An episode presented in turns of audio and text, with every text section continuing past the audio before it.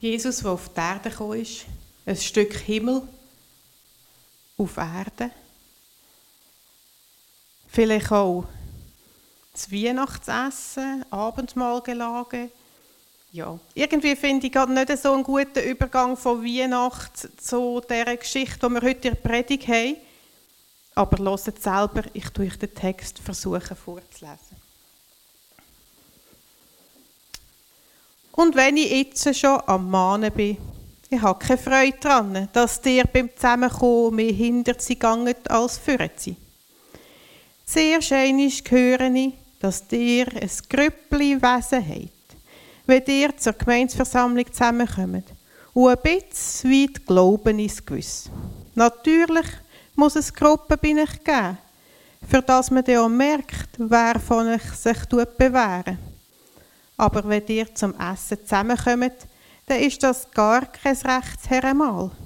Jeder nimmt sein eigenes Proviant und isst ihn. Diesen Weg hat der eine Hunger und der andere trinkt über den Durst. Könnt ihr denn nicht daheim essen und trinken? Oder verachtet ihr die Gemeinsversammlungen von Gott und schaut auf die ab, die nichts haben? Was soll ich euch sagen? Soll ich euch jemanden rühmen? In diesem Stück rühmen ich auch gar nicht. So habe ich es vom Herrn übernommen und euch weitergegeben. In der Nacht, wo der Herr Jesus ist ausgeliefert wurde, hat er Brot genommen, hat dankt, hat es abeinandergebrochen und gesagt, das ist mein Lieb für euch. Mach, das ist mein Lieb für euch. Macht das zu meinem Andenken. Genau so hat er dem Essen auch den Becher genommen und gesagt, der Becher ist der neue Bund in, in meinem Blut. Jedes Mal, wenn ihr daraus trinkt, macht es zum Andenken an mich. Darum, so manchmal, dass ihr das Brot esset und aus dem Becher trinket, predigt ihr damit der Tod vom Herr, bis dass er kommt. Also, wenn einer auf eine ungehörige Gattung das Brot isst und der Becher vom Herr trinkt, macht er sich am Leib und am Blut vom Herr schuldig. Jeder soll mit sich ins Gericht gehen und der erst soll er vom Brot essen und aus dem Becher trinken. Wer isst und trinkt, isst und, isst und trinkt sich selber zum Gericht, wenn er nicht daran denkt, dass es der Lieb von Christus ist. Deswegen gibt es bei euch so viele Schwache und Kranke und sie sind schon ziemlich viel gestorben. Wenn wir mit uns selber ins Gericht gingen, wurden wir nicht gerichtet. Wenn wir vom Herr gerichtet werden, wird er uns erziehen, für dass wir nicht mit der Welt zusammen ins Gericht kommen. Also, meine lieben Geschwister, wenn ihr zum Essen zusammenkommt, dann wartet aufeinander. Wenn einer zu fest Hunger hat, soll er daheim essen. Nicht, dass ihr ins Gericht kommt wegen dem Zusammenkommen. Für das andere gebe ich den Weisungen, wenn ich zu ihnen komme. Komm führen, Urs, ich möchte noch für dich beten.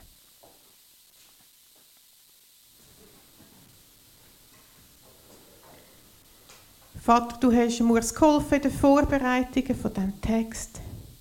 Du hast wollen, dass der Text in der Bibel steht und uns lehrt.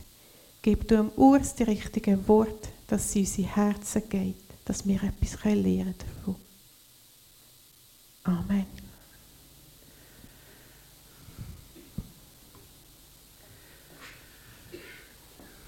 Das letzte Mal, als ich da vorne gestanden bin, habe ich erzählt von diesen Rämen. Es ist um den Petrus gegangen. Wo haben wir ihn da?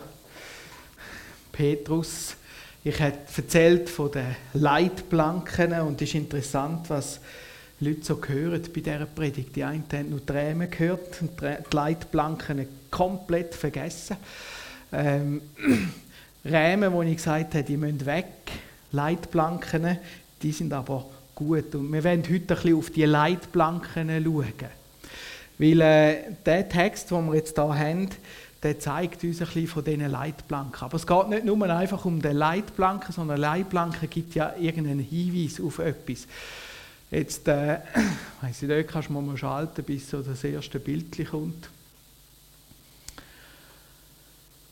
Leitplanken findet man ja oft bei den Kurven, oder? Wenn eine Kurve kommt, bei den gefährlichen Kurven tut man eine Leitplanke an. Genau, wir haben also Kurven, oder?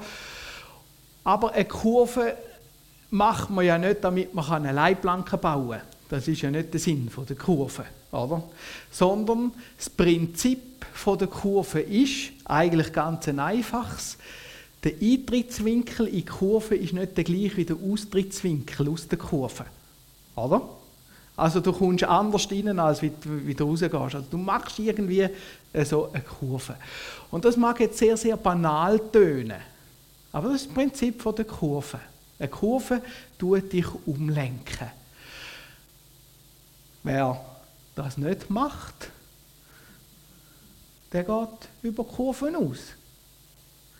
Und wie das kann aussehen kann ich euch zeigen. Das ist unser Auto, wo wir das einmal haben versucht ähm, Es kommt nicht gut raus. Es ist ein einfaches Prinzip. Wir sehen da, sind wir, da ist die Spur, wie wir runter sind.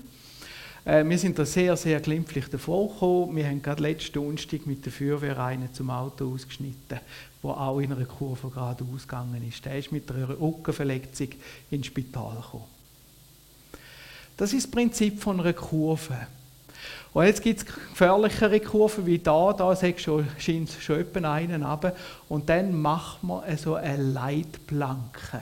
Die Leitplanke zeigt das Prinzip auf und sagt, das ist gefährlich.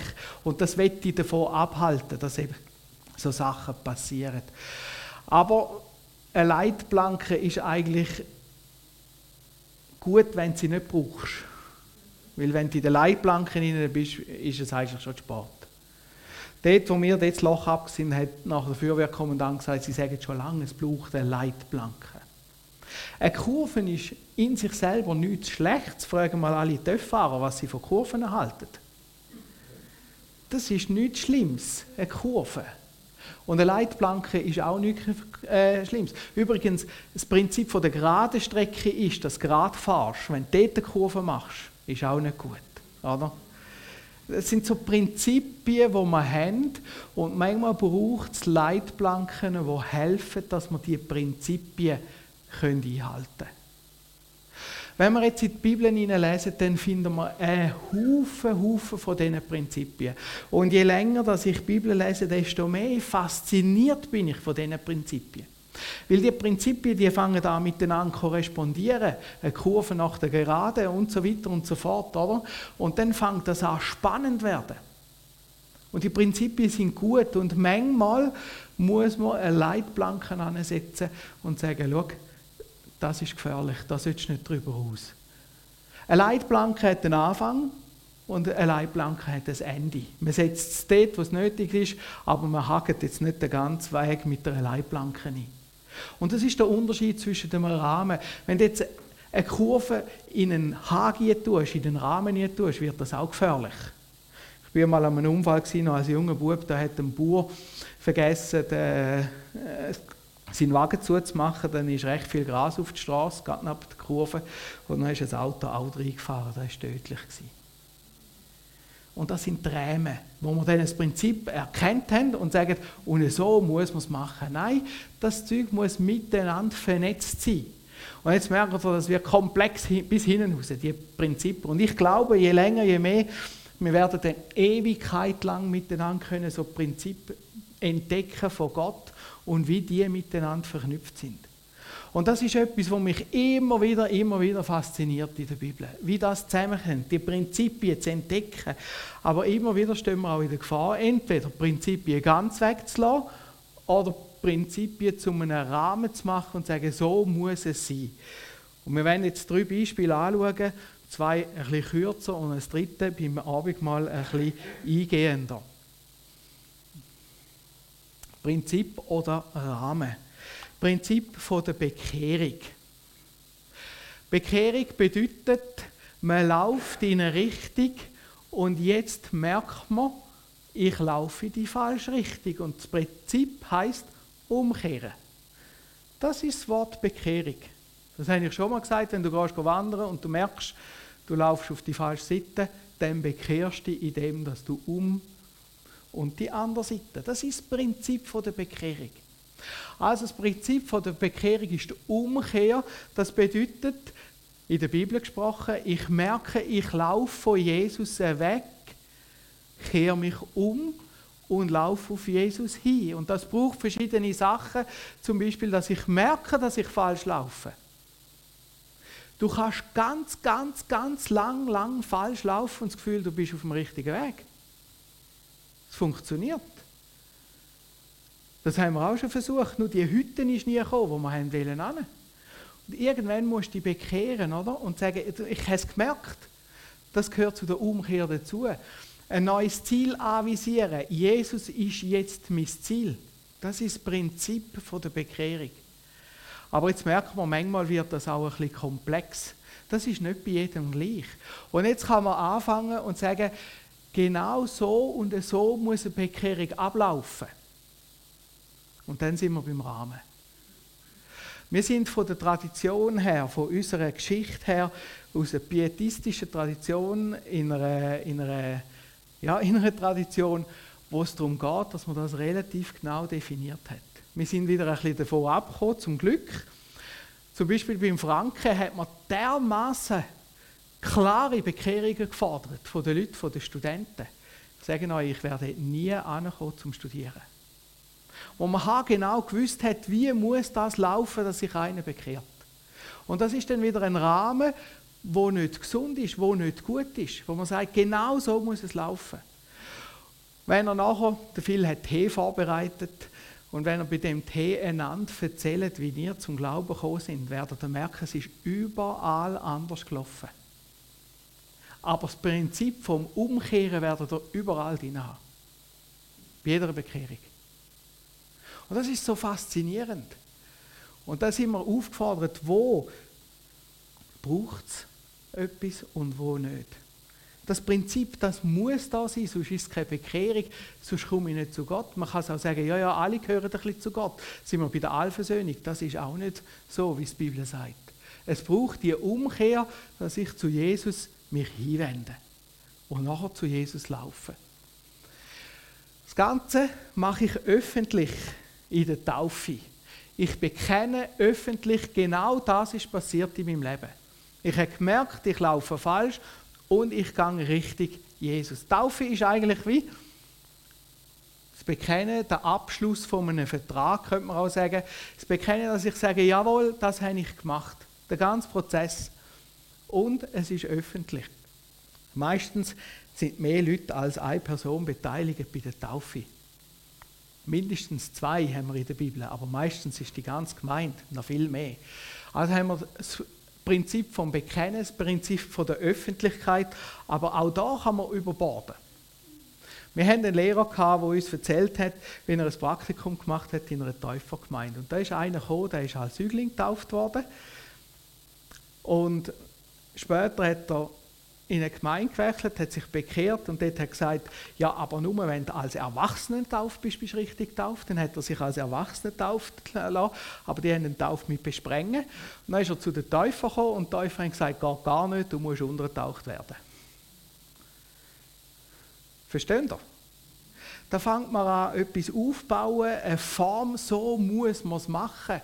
Und das hat schon relativ äh, früh angefangen. Wir haben im Griechischen mal die sogenannte Apostellehre übersetzt und schon dort haben wir die ersten Auszüge, wie man richtig tauft. Kurz nachdem dass die Apostel da sind.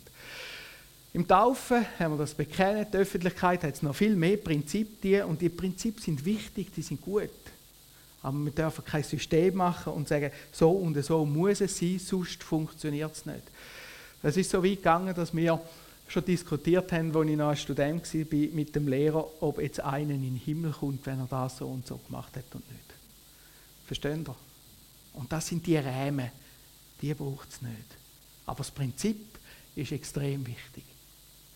Kommen wir zum Abendmahl. Was wir heute haben in dieser Geschichte, bei diesen Korinther, ist das Abendmahl. Wenn wir den Korintherbrief durchlesen, merken wir, wie viel von diesen Prinzipien Paulus der Korinther muss sagen. Ganz viel. Also das ist ja enorm, was er ihnen da sagt. Und im Kapitel 11 kommt es dann zu dem Herrenmal, sogenannte Herrenmal. Wer ist Korinth? Korinth ist eine Stadt, die ist etwa 4 Quadratkilometer groß. Wie viele Einwohner das zur Zeit dort gewohnt haben, wo der Paulus da war, weiß man nicht. In der Blütezeit hat die ungefähr um die 50.000 Einwohner gehabt, aber das war einiges gewesen, bevor der Paulus da war. Es ist mehrmals äh, aufgebaut worden, wieder abgerissen, äh, Erdbeben und so weiter und so fort, Krieg. Aber es war eine grosse Stadt. Gewesen. Zum Vergleich, sie hatten ein Theater mit 18.000 Zuschauerplätzen. 18.000 Zuschauerplätze. Wie viel hat Tissot Arena? Weiß das jemand? Hä? Also das Eisen, Eisenhallenstadion hat 6.500 und das Fußballstadion hat 5.200. Zusammen knapp äh, 12.000. Also gesehen, das Stadion von Korinth ist grösser als Tissot Arena. Platzmäßig. Also Sie haben auch nicht so Sicherheitsbestimmungen gehabt wie wir in der Schweiz. Gell? Aber das zeigt euch die Größe von dieser Stadt. Hat äh, natürlich ein Umfeld gehabt, sehr landwirtschaftlich geprägtes Umfeld dort auch. Aber Korinth war der Bankenplatz von Griechenland, das finanzielle Zentrum. Und es hat eine Gemeinde gehabt, der Paulus war etwa eineinhalb Jahre in dieser Gemeinde. Das sind etwa 50 Leute in dieser Gemeinde, versuchen wir. Etwa so viel wie da hocken nicht ganz so groß wie unsere Gemeinde. Also wir können sagen, Korinth ist ähnlich wie Biel mit einer Gemeinde in unserer Größe. Es ist sehr eine multikulturelle Gemeinde Man hat sehr viele Tempel gefunden dort, sehr Religion, Geschäfte und Politik ist alles eins. Da hat viel, viel Tempel gehabt und so auch viele verschiedene soziale Schichten. So, und jetzt hat man Gottesdienst einmal ein bisschen anders gefeiert wie wir. Wir haben einmal miteinander gegessen. Das ist das sogenannte Herrenmahl. Das Herrenmahl, das ist miteinander essen und jeder hat etwas gebracht. Wir haben dem einmal kanadisches Buffet gesagt, oder? Jeder bringt etwas und stellt es an und dann isst man miteinander. Dort hat man zum Morgen nicht so viel gegessen, zum Mittag irgendwo unterwegs. Und dann ist man am Abend zusammengekommen und hat miteinander Zeit gehabt und miteinander gegessen. Das ist in dieser Kultur so gern und gäbe. Darum ist das Nachtmahl, das Abendmahl, ist eigentlich die wichtigste Hauptzeit gewesen. Da ist nicht nur ums Essen gegangen, da ist auch um Gemeinschaft gegangen, um das Miteinander. Und so hat jeder etwas gebracht an das Herrenmahl, das Mahl vom Herr, nicht von der Herren, von der, von der Höhe, sondern das Mahl vom Herr. Hat jeder etwas mitgebracht, wo etwas hat. Und jetzt haben wir verschiedene Gesellschaftsschichten. Und jetzt hat es Gesellschaftsschichten gegeben, die haben nicht viel gehabt, wie Sklaven, die haben nichts gehabt. Aber das war nicht schlimm, man hat es einfach mitgenommen äh, und man hat einfach gegessen miteinander und Gemeinschaft gehabt. Und das hat auch zu, dazu geführt, dass gerade zum Beispiel Sklaven oder arme Leute einmal richtig haben können essen Und so ist Herrenmal etwas gewesen, wo eigentlich die sozialen Unterschiede in dieser Gesellschaft überbrückt hat, etwas, was das Römische Reich nie geschafft hat.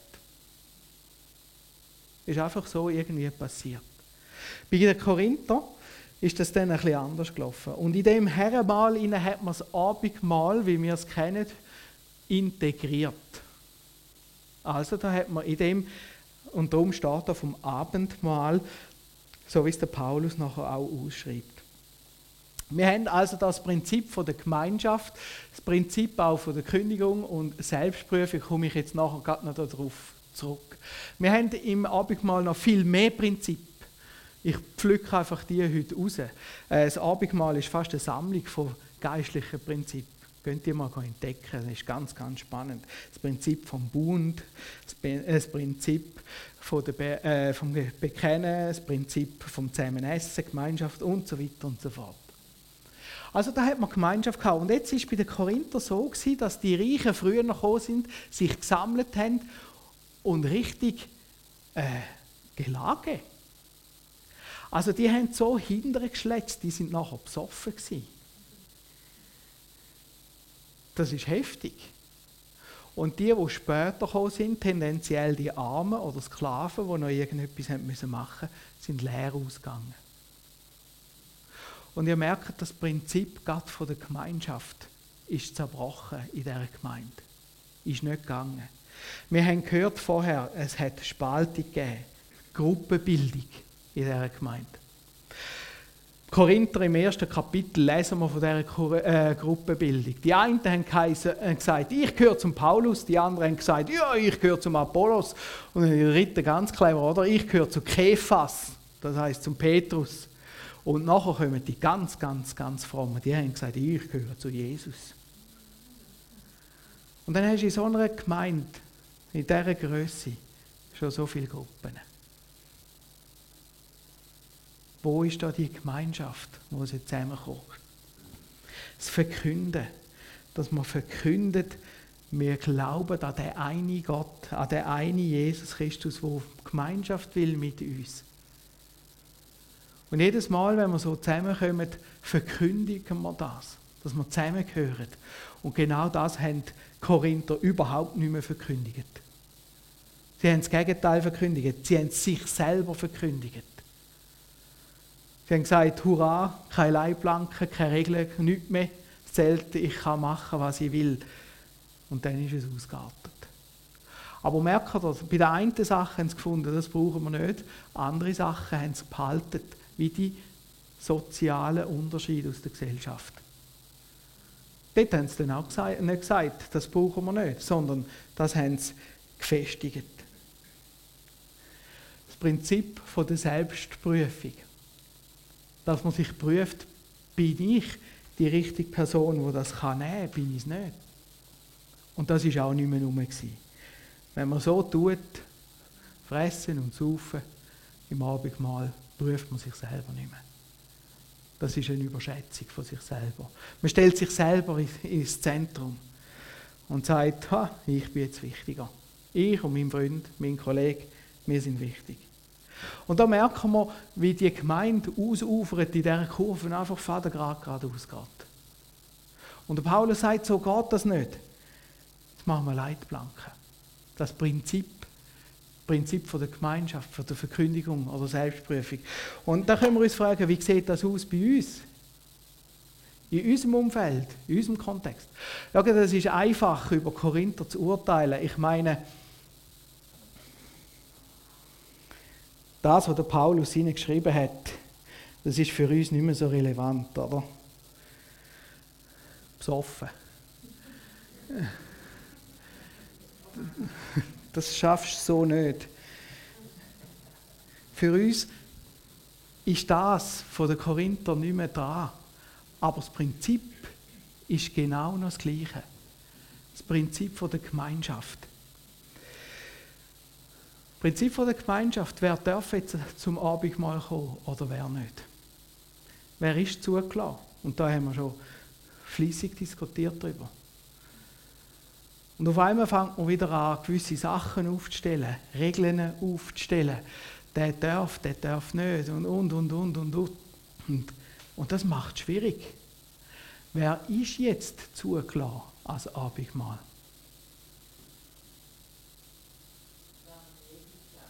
Wer an Jesus glaubt. Genau, das Abendmahl ist die Bestätigung, dass das, was in der Bekehrung passiert ist, das, was ich in der Taufe äh, gesagt habe, das gilt, dass ich das wieder bekennen und wieder festmache und sage, jawohl, Jesus gehört in mein Leben, ich folge Jesus nach. Und jede Person, die das sagt, ist zugelassen als Abendmahl. Und das macht es manchmal noch schwierig für uns, oder? Da sind wir dann bei der Selbstprüfung, kommen wir noch drauf. Das Prinzip von der Verkündigung. Jeder, der das Abendmahl nimmt, wir haben heute so schöne Brötchen da und ein Becherli, das dürfen die nachher nehmen im Abendmahl. Und jeder, der das nimmt, verkündigt, indem er das nimmt, jawohl, Jesus Christus ist gestorben.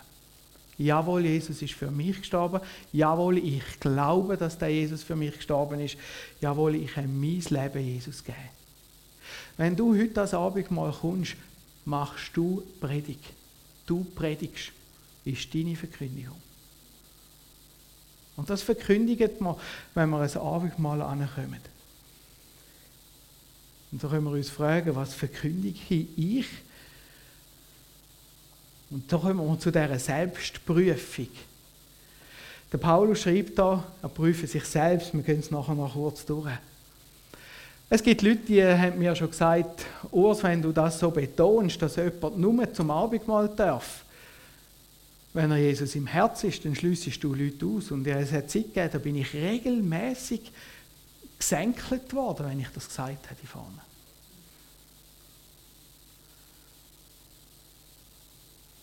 Da hätten einfach alle dürfen. Und dann haben wir sagen, nein, das geht nicht. Es hat Leute gegeben, äh, gesagt, der und der darf nicht das Abendmahl. Du musst schauen, dass die das Abendmahl nicht überkommen. Das ist dann ganz Gegenextrem, oder? Und das ist manchmal noch schwierig. Aber was mache ich jetzt fest, ob der andere darf oder nicht? Wenn ihr dann einmal angefragt Ja, so und so und so. Und da merken wir, die einen, die haben Grenzen und die anderen haben gar, gar keine. Und dann müssen wir überlegen, was ist das Prinzip dahinter? Wo ist es das? Das Prinzip von der Gemeinschaft. Das Prinzip von der Verkündigung.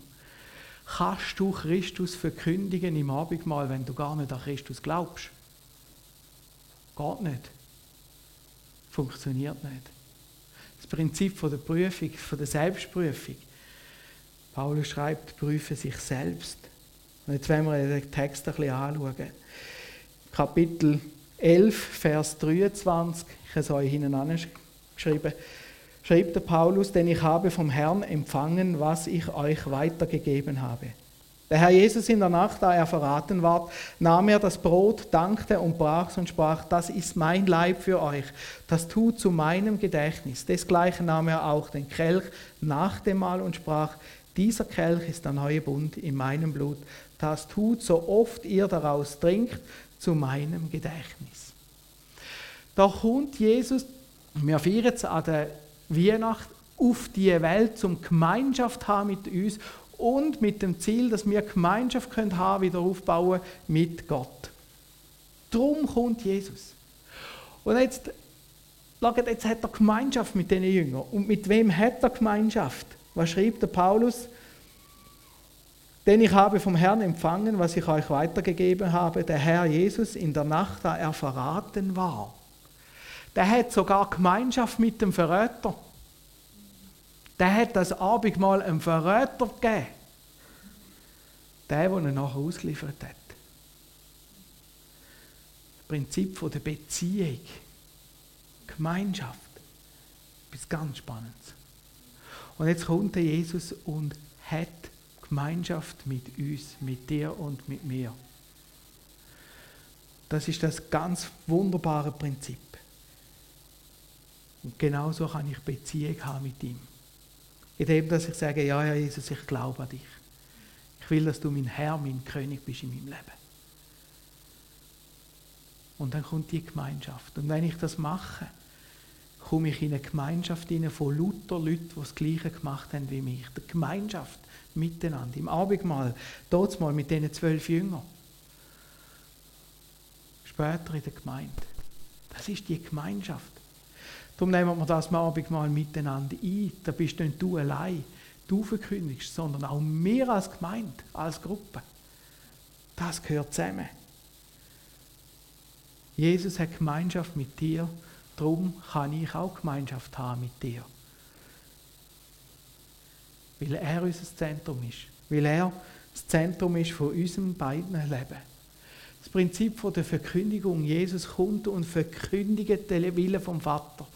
Der Wille vom Vater, wo ist, dass Menschen wieder können Beziehung haben mit ihm, zurückgeführt werden. Dass wir können unsere Sünden loswerden, indem dass er für uns stirbt. Und damit wir ewiges Leben können haben mit dem Vater. Und das verkündigt er uns immer und immer wieder. Und so können wir genau das Gleiche verkündigen, wenn wir zum Abendmahl gehen und sagen, ich verkündige, dass das, was Jesus gesagt hat, richtig ist, dass ich das erlebt habe.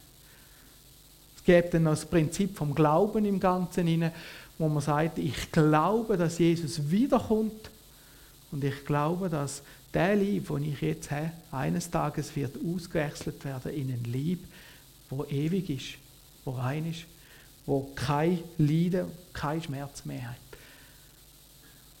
Und das verkündige ich, wenn ich gang unser Abendmahl einnehme. Der Paulus schreibt, denn so oft ihr von diesem Brot esst und von dem Kelch trinkt, verkündigt ihr den Tod des Herrn, bis er kommt. Solange dass man Abendmahl macht, solange werden wir verkündigen, dass Jesus wirklich wiederkommt. Wir glauben daran, wir hoffen und wir sagen es allen Leuten. Und jeder, der in unserem Gottesdienst kommt, der dabei ist, der mit, mitschaut, merkt, das sind Christen, die genau das glauben. Und das ist Verkündigung. Und dann kommen wir noch zu dieser Selbstprüfung. Der Paulus schreibt, wer also unwürdig von dem Brot isst oder von dem Kelch des Herrn trinkt, der wird schuldig sein am Leib und Blut des Herrn. Der Mensch prüft aber sich selbst, und so esse er von diesem Brot und trinke von diesem Kelch. Denn wer isst und trinkt und nicht bedenkt, welchen Leib es ist, der isst und trinkt sich selbst zum Gericht. Darum sind auch viele Schwache und Kranke unter euch, und nicht wenige sind entschlafen. Wenn wir uns selbst richten, so würden wir nicht gerichtet. Wenn wir aber von dem Herrn gerichtet werden, so werden wir gezüchtigt, auf dass wir nicht samt der Welt verdammt werden. Man kann unwürdiges Abendmahl nehmen. Was ist unwürdig? Unwürdig kann bedeuten, wenn ich sage, nein, der Jesus gibt es nicht dann bin ich nicht würdig fürs Abendmahl. Weil dann verkündige ich etwas Falsches. Dann mache ich gemein zum Lügner. Und dann sage ich, ja, was ihr glaubt, das stimmt ja sowieso nicht. Verkündige ich das Gegenteil. Unwürdig kann aber auch bedeuten, wenn ich irgendetwas habe gegen meinen Nächsten, der auch gläubig ist, ihm nicht will vergeben, wenn etwas steht zwischen in der Beziehung zwischen uns, und ich sage, ja, das ist gleich. Ich gehe nicht gleich an das Abendmahl. Eben unwürdig, so wie die Korinther, die die Grüppli gemacht haben.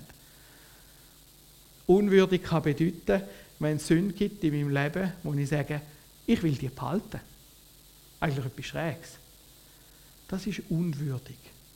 Unwürdig bedeutet aber nicht, dass ich schauen muss, dass ich ja sündlos bin.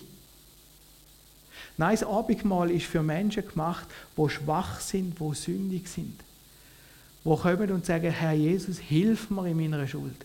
Hilf mir in meiner Sünde. Ich will es anders machen. Ich will. Hilf mir du. Dann bin ich würdig für das Abendmahl.